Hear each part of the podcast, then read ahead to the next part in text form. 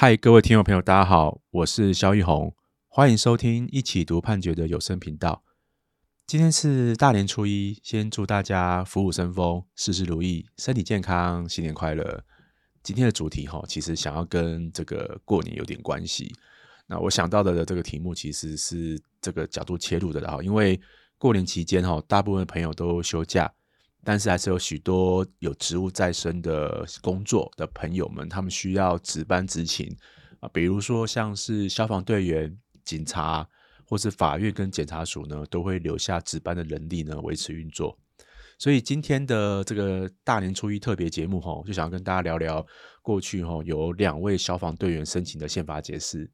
在二零一九年的十一月二十九号做出的七百八十五号，这是一号非常重要的解释，它同时处理的两个很重要的问题。那一开始我先跟大家说，就是说，其实在这个最近不是有戏剧哈，叫《火神的眼泪》，在演这个消防队员的一些工作的一个过程。那大家应该对他们的工作辛苦都非常的印象深刻啦。他们勤务的执勤时间大概是这样，就是说他们会勤一休一，执勤二十四小时之后呢，会休息二十四小时。我等于透过这样子的一个执勤方式来维持这个消防队的运作。那这个时间其实是蛮长的，因为我们一般人工作时间是八小时嘛，你每天八小时。那如果你是勤一休一的话，等于是你有二分之一的时间你会在办公场所，不管是有没有出勤，但至少你都要在这边上班这样子。在二零一二年的时候呢，有两位高雄市的消防队员，他们觉得哈这个超超时的一个服勤不合理啊，他们就请求哈消防局呢降低每日的勤务时间，然后调升职务。然后给付他们加班费，就是说超额加班费或是准予补休假。这两位消防队员呢是徐国尧跟张家伟先生，但是呢消防局其实后来没有同意了哈。那没有同意之后呢，两位消防队员就跟公务人员哈保障及培训委员会呢提起复审。那我们以下面简称这个委员会叫做保训会。那保训会哈就是后来就是程序上不受理的一部分，然后实体驳回的一部分。所以后来呢，他们就对这个决定不服，之后提起行政诉讼。那我们刚提到说，哈，这两位消防队员其实他们有主要有三个不同的请求。第一个就是说要降低每日的勤务时间，那第二个呢是调升职务，那第三个呢是要请求加班费或补休假。哦，这有三个主要的一个请求。那针对第一个跟第二个部分啊，就是降低每日勤务时间跟调升职务的部分，哈，那行政法院认为说，这两个请求是属于一种叫做。呃，管理措施或是有关工作条件的处置，后面我会跟大家提到，在呃公务人员保障法里面，如走这个相关的一个措施或是工作条件的部分的话，会会走一个申诉叫再申诉管道。那行政法院认为说这是不能提起行政诉讼的，所以就裁定驳回，程序上就直接把它驳回了，因为你欠缺起诉的要件，所以不能到行政法院来救济。那第二个部分就是关于哈这个。呃，刚提到的给付加班费或是准予补休假这这个部分哈，这部分是实体的这个无理由驳回哈，所以两个部分其实都驳回了啦哈，但是它理由不太一样哈。两位队员呢就分别针对这裁定跟判决抗告，后来到最高行政法院之后败诉确定，然后就来申请宪法解释。所以说，在这个申请案的本案里面，其实它有两个部分，第一个部分就是说，呃，关于哈呃所谓的一个。服务机关的管理措施或工作条件的处置，像是降低每日勤务时间、调升职务这个部分，行政法院认为它是不可以透过行政诉讼的方式来救济。那这样子是不是违宪的？哦，这第一个部分。那第二个部分就是说，关于哈请求加班费或补休假，就是说因为他们的勤休方式是勤一休一，那超时的一个补偿其实是没有办法完全满足的。后面跟大家提到，就是说每个月呢，只能有一百个小时。的一个加班费的一个一个限制，或是一个这个勤务补偿的限的一个一个上限，然后那一个月呢，最多就是一万七哦，这个上限这样子到底合不合理？有没有违宪？这样子，所以这边有处理到两个部分，一个部分是可不可以救济，第二个部分就是说到底呢，这个勤休方式跟超时服勤的补偿规定呢，是不是合理的？好，大概是这两个重要部分，所以这条解释其实是一个蛮大的解释，因为它同时处理了两个。在宪法上是重要的问题，所以接下来我们就想跟大家呃分别来聊聊这两个主要的部分，因为呃缺一个部分其实都不会是这号解释完整的一个内容，所以虽然今天的节目可能会时间比较长一点，因为我要同时讲两件重要的事情。好，那我们接下来就往下讲，就是说，呃，关于呢这个公务员的这个权益的一个行政助救济的一个问题哈。我们有听过一个一个名词叫特别权利关系，然后其实哈，在过去有些特殊身份的人哈，像是公务员、军人、教师、学生跟受刑人，他们如果说要跟国家打行政诉讼的话，其实会受到一些限制的。那这种限制的原因，我们叫做特别权利关系。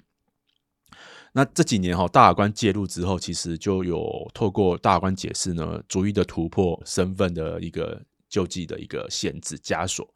比如说，在大学生的六百八十四号解释哦，所有学校各级学校学生的七百八十四号解释，就是这一号解释的前一号解释，还有公立学校的教师的七百三十六号解释，还有受刑人的七百五十五号解释。那每一号解释都处理到一个身份的一个。呃，诉讼救济的一个问题哈，大概那我们今天主要是 focus 在公务员的救济程序哈，所以我们会拉回来到公务员这个部分。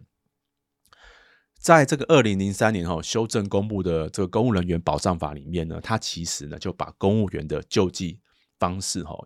区分为两个不同的路径。那第一个路径叫做复审，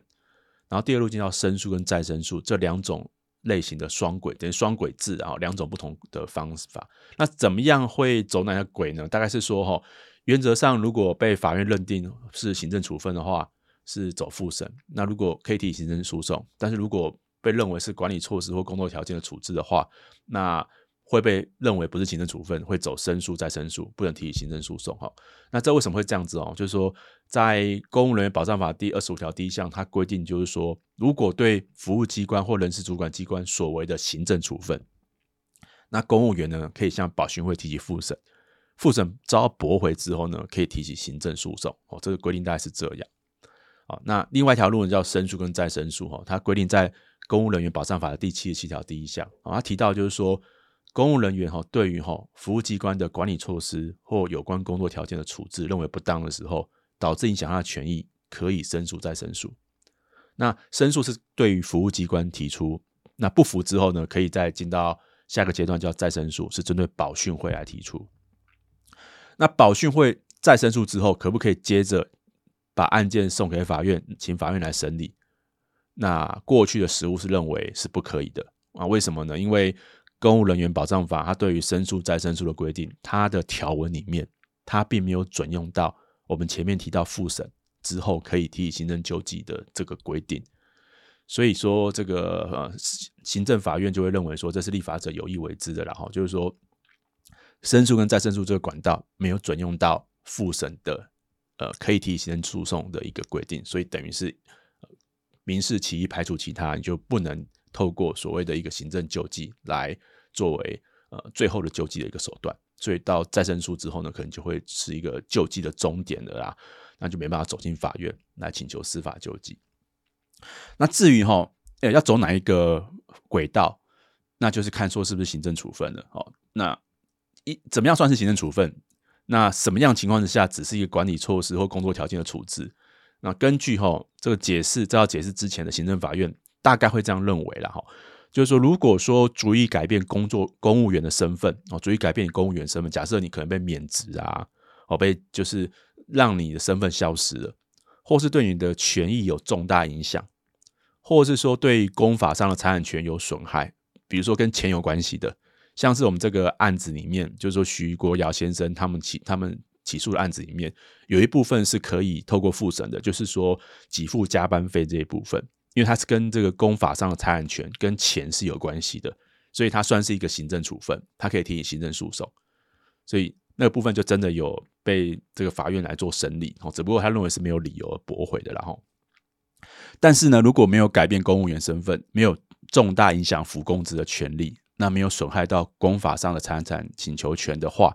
比如说像是记大过啊、记过。申诫考绩、免除行政的兼职、调任啊、工作指派啊，然后职务命令啊，然后这个福利措施等等这些东西呢，那过去的法院会认为这是算是工作条件或管理措施，就是我刚刚跟大家讲的，呃，公务人员保障法的七十七条第一项的那些的规定啊，哈，就是会认为它是一个工作条件管理措施。那被认为是工作条件管理措施的话，就不算是行政处分，他最后只能透过申诉跟再申诉的管道。而不能提起一个行政诉讼的方式来救济。所以呢，以我们这个本案里面哈，两位消防队员他提起的本案诉讼来说的话，他关于这个请求职务调升啊、降低勤务时间这两个部分哦，那行政法院就会认为他就是属于刚刚提到的工作条件或内部的管理措施。那他依法只能提起申诉跟再申诉，并没有办法提起行政诉讼来救济，因为他就是没有准用到复审那一边的一个行政诉讼的相关的一个规定，所以在程序上呢，这个法院就不受理了，就完全不处理这个案件了哈，所以就裁定驳回。那这个部分呢哈，就是在七百八十五号解释呢，就他就突破了这一个问题哈，这个问题，因为我们刚刚跟大家讲，就是过去的行政法院认为。关于申诉再申诉的规定，因为没有准用到复审后可以提起行政救济的相关的规定，所以呢，认为是不可以提起行政诉讼的。在七百八十五号解释的第一句话就这样讲，他说：“哈，本于宪法第十六条有权利即有救济之意旨。”第十六条讲什么呢？第十六条规定说，人民有请愿、诉愿跟诉讼之权，也就是保障人民的请愿权、诉愿权跟诉讼权。怎么叫有权利就有救济呢？意思就是说，哈，只要你有权利存在，不管你是有权利被侵害，或是有权利没有办法满足，你就应该要可以透过法院的诉讼来提起救济。这是这宪法赋予你的权利，不会因为呢你的身份是公务员，还是其他职业的一般民众，都应该要能够呢按照相关的措施或争议的性质呢。依照法律的规定呢，提起相对应的行政诉讼，不会因为你是公务员，所以呢，你就失去了你的诉讼的权利，或是被限制了。好，这样子。好，那这样子的情况之下，哈，就是说解释虽然是合宪的啦，哈，那结果等于宣告过去的司法实务的见解呢是违宪的。它等于改变了过去申诉跟再申诉之后呢，不不能提起行政诉讼的一个结果。所以七百八十五号解释呢，它针对公务员解开这个诉讼权限制的枷锁。好，那。这个号解释跟前一号有七百八十四号解释，它的方式有点不一样，手法有点不一样。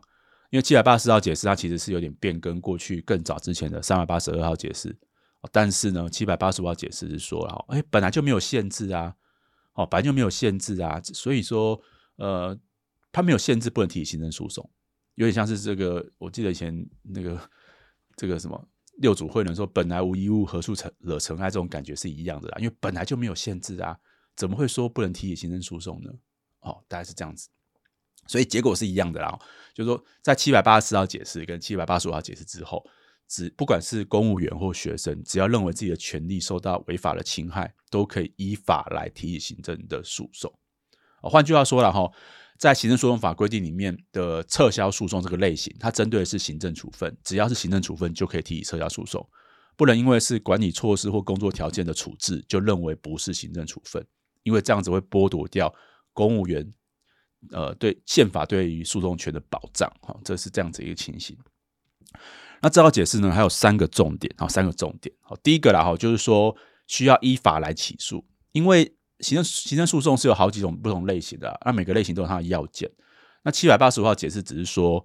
公务员本来就可以在申诉再申诉之后，依照法律来提起提起这个诉讼来救济。但是至于有没有符合起诉要件，还是要个案判断有没有符合像行政诉讼法的一个规定的要件哈，并不是说都可以起诉，因为你还是要看你有没有符合行政诉讼法规定的起诉要件。好，这第一个依法起诉。那第二个就是说了哈，因为起诉的前提还是在于，就是说你有权利被侵害啊，或是你有主张权利的必要，就你有权利没有被满足，你想要主张你的权利。但什么样的情况之下呢，算是你的权利受到侵害呢？其实，在跟前一号解释有点像哦，解释流书就提到说哈，这时候呢要去考量到行政机关所采取措施的目的、性质呢，跟干预的程度。那如果说是显然轻微的干预的话，就不能算是一个权利的侵害。好，那第三呢？哈，行政法院呢，就行政机关哈，就法院，因为法院其实是一个比较没有针对特殊领域那么专业，像行政机关那么专业的一个单位了，它是一个中立性的，没有错。但是呢，呃，行政机关可能会更专业一些，所以行政法院呢，必须要尊重哈，尽可能的尊重了哈，适度的尊重，也不是尽可能，适度的尊重行政机关呢，就专业呢或对业务熟知的。程度呢，所谓的判断给予适度的尊重，哦，这是当然是这样子的，因为呃，行政机关是一个比较了解状况的一个单位哦，但是呃，法院还是要做违法性的审查啦，只不过呃，适度的尊重他的一个一个对专业呢跟业务熟知的一个情形哈，这是第三个的部分哈，所以以上这是今天的第一个一一半的地方哈，就是说关于那个公务人员的一个申诉再申诉的一个一个情形，到底可不可以好提起一个行政救济？那主要就是说，如果被认为是呃这个服务机关的管理措施或有关工作条件的一个处置，认为不当的时候，好，到底可不可以提起一个行政救济？好，那大法官认为在是是没有排除的，好，是没有排除的。好，这第一个部分。那第二部分呢，就是关于这个消防队员他们的勤救方式跟超时服勤的一个补偿。那我们刚刚就提到说了哈，因为目前的情况的话，消防人员他们的上班方式是勤一休一，就是执行二十四小时一整天，然后呃，然后休息二十四小时一整天，那周而复始。如果说我们用一般公务人员的一个时间来算的话，因为一般公务员每天工作时间是八小时，所以周休日来算的话，其实消防队员他要付出更多的工作时数。那但是呢，消防队员他每天最多只能报八小时的加班。那每个月就是一百个小时做上限，那加班费的上限就是一万七。好，那其余多的超时的超勤的一个时数呢，最多就列为续奖的一个依据而已。哦，这是目前的一个现况。那大法官针对这个释宪请求里面，就是说对于这个勤休方式跟超时服勤的补偿到底合不合理、合不合宪的情形哦，大法官是用四个方面来处理这个问题啊。大法官想法是这样，就第一个是最重要的部分，就是说。大法官认为现在的法规范不足，就是现在的法律不够。那哪里不够呢？不够的地方就在于说，哦，我们没有一部法律，哈，针对业务性质特殊机关呢，实施一个轮班轮休的制度。那没有设定，哈，任何关于哈公务人员服勤时数合理的上限，或是服勤跟休假频率的一个上限，或是服勤日中连续休假最低时数的规定。那这些规定呢，事实上都攸关于公务人员他服公职跟健康权利保护的要求。我就说，他他涉及到的是服公职权跟健康权，因为你太长时间的工作，可能对身体健康是有所损害的。那大法官认为说，我们现在就没有这样子的规范，它就没有最低标准的规范，它是一个框架性的规范，一般性的框架性的规范，我们欠缺这个规范，所以我们没有办法知道消防队员他们到底。呃，执行到什么地什么时候，它是一个最最底线的哈，不能再执行下去了，因为这样会侵害到他们的健康权。我们并没有这样的规范存在，那没有这样规范存在就是违宪的，因为我们欠缺了这样的规范。所以换句话说了哈，就是说大法官是认为说了哈，消防队员的合理服刑上限、勤休频率都应该应该给的一个最低连续休息的一个相关规定没有规定，所以是违宪的。那应该要。检讨、修正、改善，然后设计出一个框架性的规范出来。好，这是大法官的一个一个想法，一个想法就是说这是违宪的。那其实呢，这边刚提到的，就是说大法官讲的其实不是只有限于消防队员，因为他讲的是业务性质特殊机关。这个业务性质特殊机关呢，其实不是只有限于消防队员，还有很多像我们在春节期间要执行的这些这些。工作的人其实都很多，可能都是这种情形哦。他们可能会像是这个交通运输啊、警察啊、海岸巡防啊、医疗啊、关务啊，哦，这些当我们在睡觉的时候啊，我们在跨年狂欢的时候啊，我们在除夕围炉的时候啊，一直都在执勤的这些守护者呢，他们其实都需要这样子的框架性规范哦。这是第一个部分，欠缺框架性规范呢，所以是违宪的。那必须要在三年内的检讨、修正、改善。那这三年的时间就是在什么时候到期呢？因为我们在这个解释是在二零一九年的十一月底的时候做出来的，所以这三年的时间会在今年的年底的时候到期。所以今年年底的之前，有关机关它要制定出一个框架性规范来做一个基本的一个要求的一个保障的规规定的哈。好，第二个部分就是关于哈工这个消防队的勤一休一到到底有没有核心？就是工作二十四小时之后再休息二十四小时。那这样子的规定是不是合宪的哈？大法官认为是合宪的啦，好，合宪的。为什么合宪？因为大法官认为说，这个消防队的任务呢，它直接涉及到人民的生命财产安全。那尤其是外勤的消防队人队的人员哈，他们的业务性质更特殊。那并不是一般的公务人员可以比拟的。所以这个服勤的跟休息时间的安排呢，它是要基于它特殊业务属性，然后的权益跟弹性。所以公务人员公务员的服务法里面还有规定说，业务性质特殊的机关得以轮休或其他方式弹性的方式来行职。那这边弹性方式就是可能就是这里提到的勤役休役的一个制度了。所以大法官认为说勤役休役其实是合宪的，但是但是还是回到我们刚刚提到的第一个问题，有没有框架性的规范？好，因为呃勤役休役是 OK，但是你要框架性规范，比如说连续多久执勤，必须要一个标准底线，不能太长，哦，频率不能太高。所以说呃大法官认为是合宪，但是但是。在框架性规范提出来之前，那有关机关它要针对哈宪法对健康权的最低限度的保护的要求，那随时检讨改进哦。大法官在这边提出一个健康权的观念，健康权的观念要基于宪法保障人民的健康权，不管他是公务人员或是一般人，那要基于这样子一个最低限度保护要求，那随时检讨改进。那如果将来的框架性规范出来之后呢，当然就是依照框架性规范来做一个运作哦，来做一个运作哈。这是第二个部分，关于勤役休役这个部分的一个情形。那第三个部分呢，哈，就是第三部分就是关于这个哈，因为超勤服勤之后，超时服勤之后哈，那有没有合理的一个一个补偿？因为我们刚提到，就是说。目前消防队员每个月的上限就是一百小时哦，就是加班一百小时，然后一万七的加班费，最最多就是这样。但是如果去仔细算的话，他们勤务的时间一定是超过超过这个上限的。也就是说，呃，多出来时间就会变成是一个续奖的一个标准，但是没有办法有实质的一个金钱的补偿。那这边大官怎么处理呢？大官一样的规定，一样他觉得说，哎，这边是欠缺一个叫框架性规范。那因为他没有去就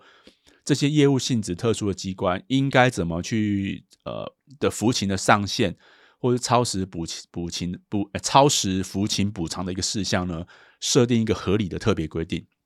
那所以呢，会导致业务性质特殊的机关，像消防队员啊、警察啊，他们的超时。服勤呢，没有获得适当的评价跟补偿，所以影响到他们的服公职的权利。那至于说了哈，呃，现阶段的消防队员应该怎么补偿额外的支出哈？那这可能就是需要有关机关去检讨改善的。因为呃，在勤务的二十四小时的时时间当中，是不是每个时段都一样？那涉及到勤务的性质跟勤务提供的强度跟密度，还有劳心劳力的的状况不同。所以大法官认为说要给予适当的评价跟补偿，所以要订定出一个必要合理的框架性规范。那这个部分一样会要求有关机关在三年内检讨、修正、改进。那这个时间一样会在今年的年底的时候到期，就是十一月二十九号的时候到期。好，第四个部分呢，哈，现在的超勤补偿规定要怎么处理？因为现在就是遇到现在的这样的问题啊，因为每个月的上限一百小时，然后就一万七，那这要怎么处理？大官就先暂时不处理了哈，他说等到有有关机关哈，依照前面所提到的，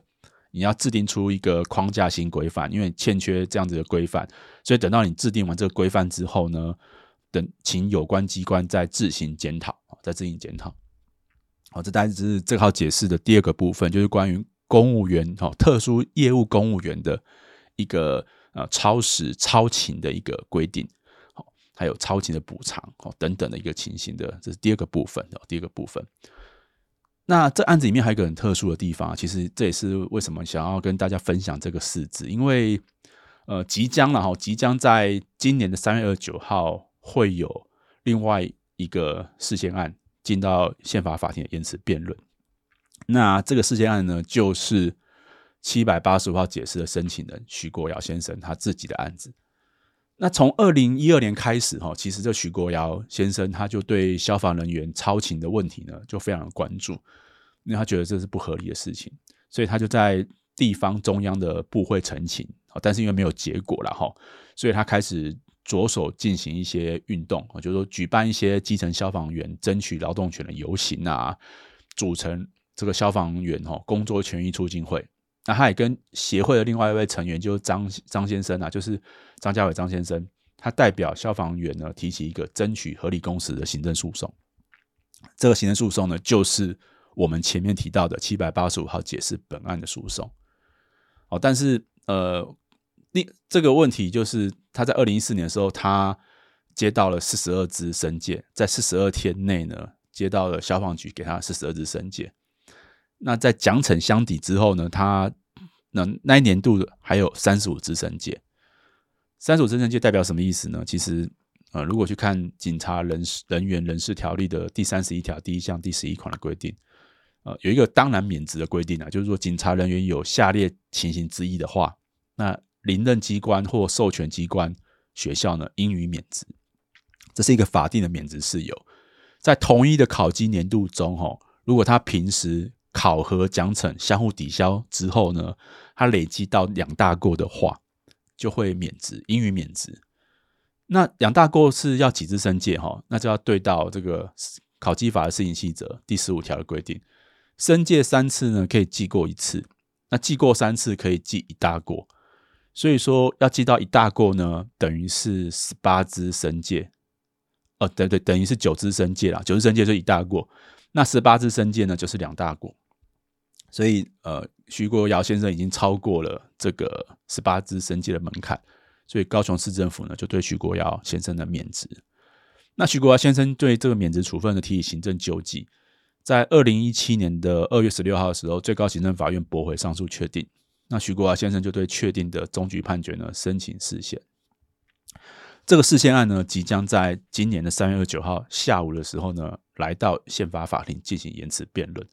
那我们之后会再找机会来跟大家介绍这个许国华先生的这个释宪案，以及呢他在行政诉讼中的本案遇到的状况，就一个情形，那再跟大家分享。好那以上就是这一集的全部内容啦。这也是一起读判决的有声频道，我是萧玉红，欢迎你可以在收听平台的留言区呢写下你的心得感想或建议。那今天是大年初一，祝大家新年快乐，我们期待下一集见哦，拜拜。